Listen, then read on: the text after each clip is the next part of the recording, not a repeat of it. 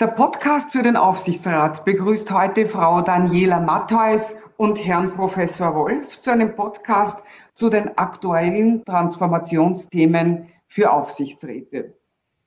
Frau Daniela Mattheus ist eine der bekanntesten Governance-Expertinnen Deutschlands. Sie ist Co-Managerin und Partnerin bei ECBE, e, European Center for Board Efficiency, und äh, erfahrene mehrfache Aufsichtsrätin. Herr Professor Wolf ist Professor für Management an der Universität Göttingen und Mitgründer von ECBE. E. Und vor diesem Hintergrund beschäftigen wir uns heute mit den aktuellen Transformationsthemen für Aufsichtsräte. Zum einen, welches sind die aktuellen Transformationsthemen? Wie stark, beschäftigen sich Aufsichtsräte derzeit schon mit eben diesen Themen? Und was sollten Aufsichtsgremien beachten, um diese Themen auch ausreichend zu adressieren und diesen Themen gerecht zu werden. Frau Matters, ich darf gleich mit Ihnen beginnen. Was sind denn aus Ihrer Sicht die Transformationsthemen, die derzeit besonders im Fokus stehen? Ja, Frau Kickinger, vielen Dank für die Einladung, heute mit Ihnen über Transformation zu sprechen. Ähm, die aktuellen Transformationsthemen liegen, glaube ich, augenscheinlich auf der Hand.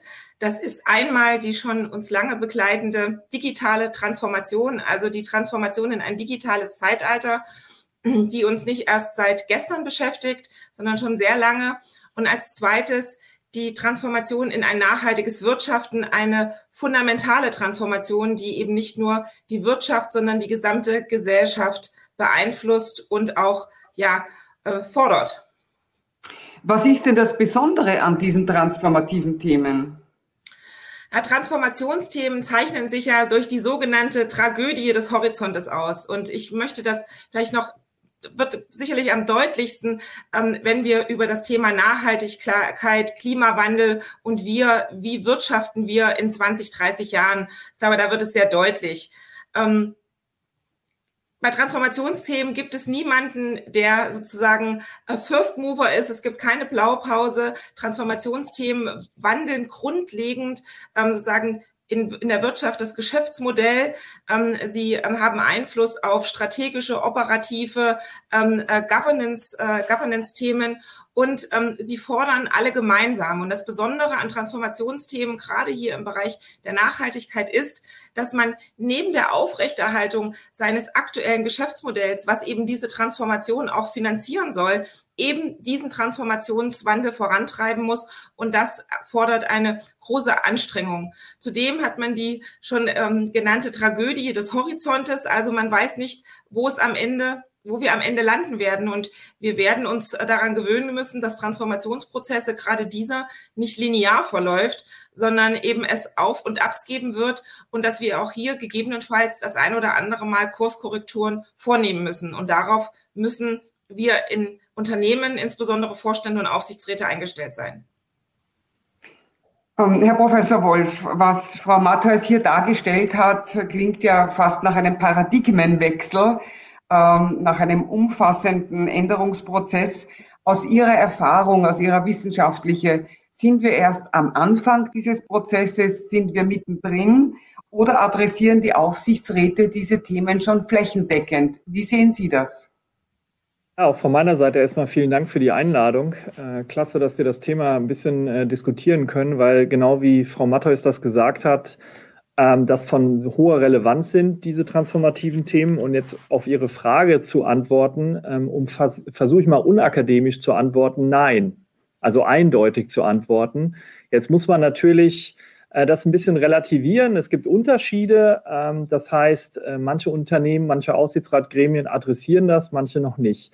Äh, wie komme ich zu dieser Schlussfolgerung? Wir haben ähm, von ECBE e zusammen mit der Uni Göttingen eine Studie gemacht, in dem wir uns angeschaut haben, die Geschäftsberichte der, der Unternehmen der DAX-Familie, also das heißt der 160 äh, wichtigsten deutschen Unternehmen, äh, haben dort mit Machine Learning-Ansätze sogenannte semantische Textanalysen durchgeführt und mal angeschaut, wie, wie intensiv, ja, wir nennen das Emphasis, wie sehr wird schon eine Emphasis auf die beiden von, von Daniela Mattheus auch genannten Themen adressiert oder gesetzt. Das heißt einmal, wie wichtig wird Digitalisierung, aber wie wichtig wird auch das Thema Nachhaltigkeit oder Sustainability genommen.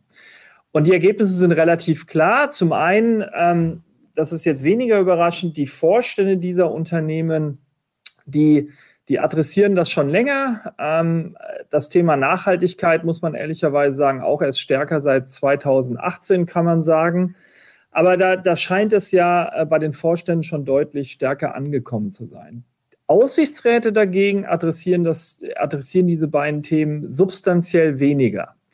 Ähm, und ähm, was auch auffällig ist, auch das ist wenig überraschend, dass unter, äh, Aufsichtsräte von DAX-Unternehmen, also der jetzt DAX 40, das schon häufiger oder äh, deutlich stärker adressieren beide Themen, aber die sind ja häufig Vorreiter. So, jetzt könnte man ja sagen, alles, alles in Ordnung. Ja, also die Vorstände adressieren das und die Aufsichtsräte, die Aufsichtsräte laufen halt ein bisschen hinterher. Meines Erachtens ist es aber ein schlechtes Signal, ähm, weil, äh, wie Frau Matthäus auch zu Recht gesagt hat, äh, das sind Prozesse, die substanz zu substanziellen Veränderungen bei den Unternehmen führen müssen. Und da äh, tue ich mich schwer, den Aufsichtsrat, sage ich mal, so als nachlaufenden Akteur zu sehen. Meines Erachtens sollte, sollten Aufsichtsräte, gute Aufsichtsratgremien diese Themen auch vorantreiben. Natürlich idealerweise gemeinsam mit dem Vorstand, aber wenn es sein, sein müsste, ja, auch als Treiber gegenüber dem Vorstand. Von daher würde ich sagen, jetzt war es doch eine lange Antwort, nein, Sie müssen noch was tun. Okay, ich habe eine Zwischenfrage an Sie beide. Ich habe Sie eingangs auch vorgestellt äh, im Rahmen Ihrer Tätigkeit für ECBE. Äh, können Sie ganz kurz erklären, was ECBE macht, so dass wir hier auch nachvollziehen können, warum Sie, Herr Professor Wolf, sich jetzt auch auf eine Untersuchung von ECBE berufen? Ja, vielleicht äh, sage ich kurz was dazu. Äh, Im Prinzip ist ECBE ein Unternehmen, also European Center for Board Efficiency, was ähm, ein, ein Kernarbeitsgebiet hat und das ist die Selbstevaluierung von Aufsichtsräten. Ja, ähm, das heißt, wir haben uns da zum Ziel gesetzt, Aufsichtsräten zu helfen, ähm, ihre Gremienarbeit zu verbessern, beispielsweise Themen wie Nachhaltigkeit und Digitalisierung auch erfolgreich zu adressieren in ihren Strukturen und Prozessen. Und das begleiten wir. Und äh, der Ursprung ist von ECBE, e, dass wir versuchen, wissenschaftliche Erkenntnisse, aber vor allen Dingen auch praktische Erkenntnisse aus der Aufsichtsratarbeit mit einfließen zu lassen. Und das ist, glaube ich, auch die Kombination, warum Frau Matthäus und ich hier sitzen. Okay, vielen Dank. Dann kehren wir zurück zum Ergebnis Ihrer Untersuchung. Was sind denn die Ursachen für diese geringe Emphasis, wie Sie es nennen? Ja. Ich, das ist das ist, das ist mannigfaltig, ja. Ähm, ich, ich, glaube, ich glaube, das ist zum einen, und jetzt gucke ich nochmal in die Studie rein, ähm, das Thema Diversity. Ja, und jetzt ganz wichtig, Diversity in einem breiteren Verständnis. Ja, also das heißt, hier geht es jetzt nicht nur um das Thema Geschlecht, sondern es geht auch zum Beispiel um die Frage, wie hoch äh, ist der Anteil ausländischer Mandatsträger? Welche Kompetenzen fließen dort ein? Und was man dort sieht, ist, das ist jetzt zunächst einmal wenig überraschend, aber unterstreicht nochmal die Diskussion, die in der Praxis geführt werden. Wer sollte eigentlich äh, im Aufsichtsrat sitzen und welche sozusagen Kombinationen von Kompetenzen und Erfahrungsprofilen ähm, sind da eigentlich zielführend? Und das Zweite, was aus der Studie relativ stark rauskommt, ist, ähm, ist das Thema auch strukturell anzugehen. Beispielsweise, äh, inwieweit sind spezifische Ausschüsse letztlich ähm, äh, dort implementiert. Also zum Beispiel ein Nachhaltigkeitsausschuss oder ein Strategie- und Technologieausschuss zum Thema ähm, äh, Digitalisierung. Und da sehen wir dann tatsächlich, dass das einen hohen Einfluss auf die, auf die Adressierung dieser Themen hat. Und zum anderen das ist eine andere Studie, die wir zusammen mit äh, der Boston Consulting Group geführt haben.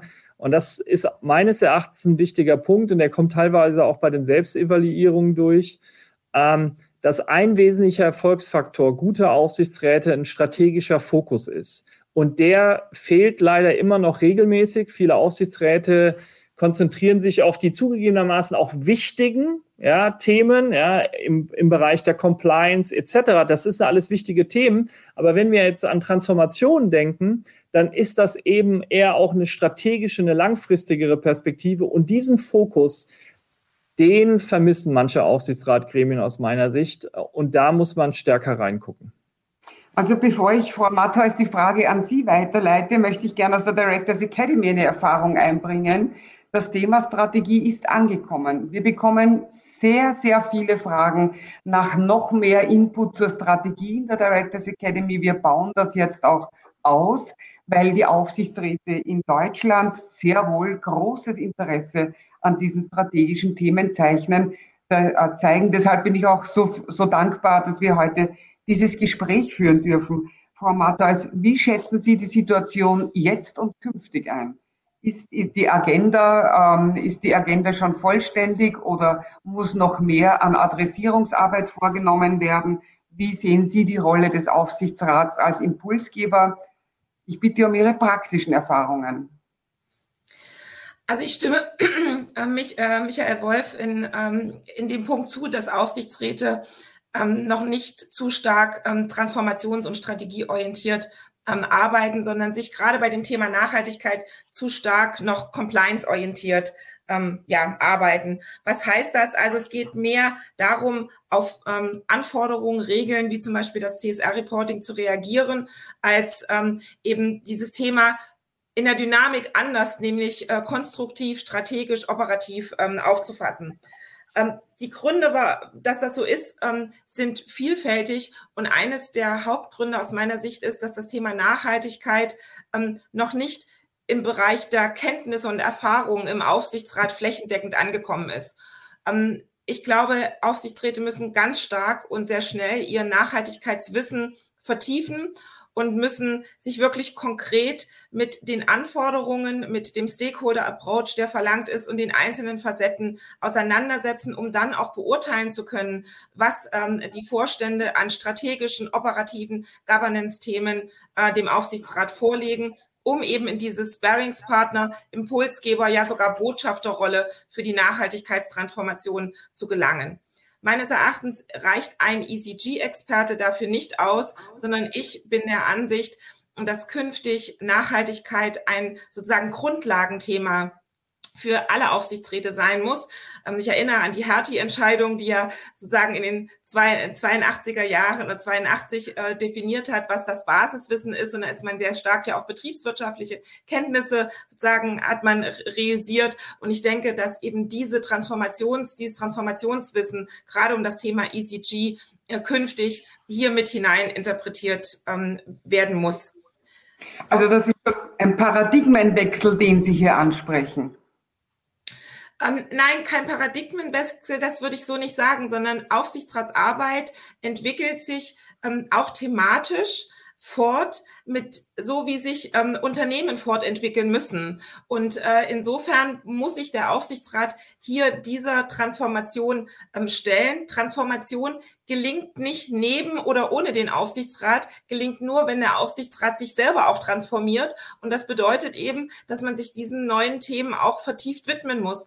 Äh, man kann nicht verlangen, äh, Sparingspartner und Impulsgeber für den Vorstand zu sein, wenn man nicht auf gleicher Augenhöhe mit dem Vorstand sprechen kann.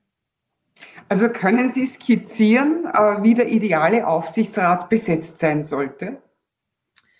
Ähm, das ist äh, schwierig zu sagen. Also natürlich kann man jetzt die einzelnen Experten, die auch regulatorisch gefordert sind, ähm, ähm, aufzählen, wenn man an das Aufsichtsratsgremium als Ganzes äh, denkt.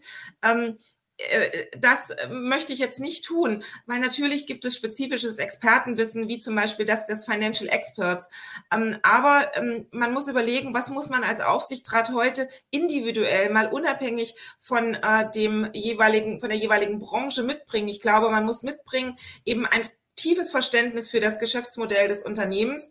Ähm, und das impliziert eben heute auch Kenntnisse in Digitalisierung und eben auch vor allem Kenntnisse in Nachhaltigkeit, weil ich muss den Vorstand ja begleiten bei dieser Transformation. Ähm, ich muss aber neben Kenntnissen und natürlich auch Erfahrungen, ähm, die ich an verschiedenen Stellen, beruflichen Stellen gesammelt haben kann, ob im Management, ähm, ob als Berater, ähm, ähm, äh, ähm, ob als ähm, äh, in, in einer Expertenrolle, muss ich natürlich auch bestimmte, ich muss ein Commitment mitbringen, eine äh, Freude, eine Bereitschaft, ähm, eben mit dem Unternehmen gemeinsam diesen Weg zu gehen und eben vielleicht nicht zu stark ähm, auf die Kontrollfunktion sich sozusagen zu fokussieren, die ist wichtig. Äh, wir haben gesehen an vielen, äh, an äh, prominenten Beispielen, dass diese Kontrollfunktion nicht vernachlässigt werden darf. Aber im Bereich der Transformation sind wir aktuell in einem Stadium, wo ich glaube, dass erstmal die Impulsgeber, die Berater und die Begleiterrolle einen wesentlich größeren Anteil nehmen muss als die reine Kontrollfunktion. Die wird der Aufsichtsrat auch ausüben müssen im Rahmen dieser Transformation, wenn es darum geht, ob das, der Vorstand Transformationsrisiken richtig managt äh, etc. Aber jetzt ist doch erstmal gefragt, eben Impulse zu geben und mit dem Vorstand in den Dialog zu gehen, um eben diesen Wandel im Unternehmen anzustoßen und dafür einen Meilensteinplan zu machen.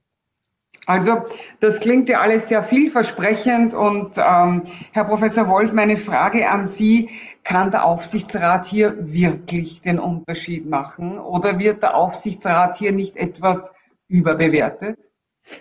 Nein, also definitiv kann er den Unterschied machen, den, ein Gremium. Ähm, ich weiß gar nicht, äh, ich würde gar nicht schaffen, die Anzahl an Studien zu nennen, äh, die klare empirische Evidenz dafür liefern, für das, was auch Daniela Matthäus eben gesagt haben, also welche große Rolle Kompetenzen spielen und so weiter. Das heißt, definitiv kann der Aufsichtsrat eine, einen, einen Unterschied machen.